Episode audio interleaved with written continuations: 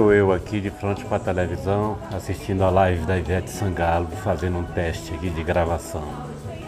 Muita chuva em Salvador, janelas fechadas, cidade em quarentena, o coronavírus atacando a torta e a direita e a gente aqui. Bacana ver a Ivete Sangalo assim, do jeitão dela assim, bem tranquila, na casa dela, bem à vontade o que aparentemente é uma coisa bem simples, na realidade foi uma coisa muito bem bolada, muito bem planejada, né? Aparece na, na live só ela, o filho dela, o marido dela na cozinha, fazendo aqui os amendoins. Fazendo aqui esses amendoins do jeito que baiano gosta. Filho dela brincando com ela, brincando de tocar, brincando de dançar.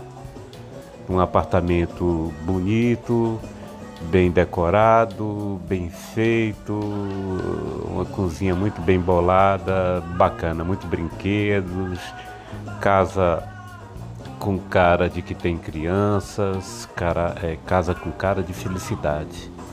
Muito bacana ver isso, muito bacana. Bom, é, serve para reflexão, né? Algumas coisas a gente pensa que precisa é, ter uma super produção para sair uma coisa boa. Nem, nem sempre, né?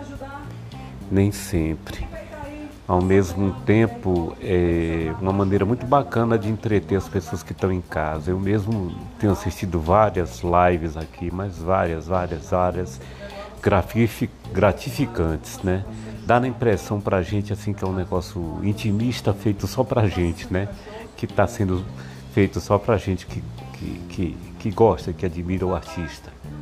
Assisti a live do João Bosco, maravilhosa. Assisti a live de uma dupla caipira que eu gosto muito, de música de raiz, que é o Rio Negro e os Solimões, um, engraçadíssimos, muito bacana, assim, um pouco humorada, é, de bom gosto, né? Assisti muitas, né? Assisti a, a live do Chitãozinho Chororó, para poder ver, né? não, não que faça o meu gênero de música que eu não gosto muito, mas para criticar a gente tem que assistir, né? Para falar para os outros, para comentar, a gente tem que assistir, porque senão a gente vai fazer como fazem algumas pessoas do jornalismo brasileiro. Assi não assistem as coisas, não participam e dão opinião de terceiros. É muito bacana, uma coisa experimental, mas muito bacana mesmo. A análise que vem para o bem, né? Porque realmente faz muito bem assistir esse tipo de coisa, assistir esse tipo de, de produção. É um negócio muito bem bolado e ao mesmo tempo mantém as pessoas em casa, né?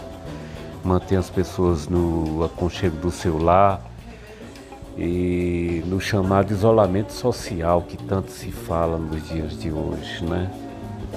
Ok, é isso. Boa noite, pessoal. Um abraço.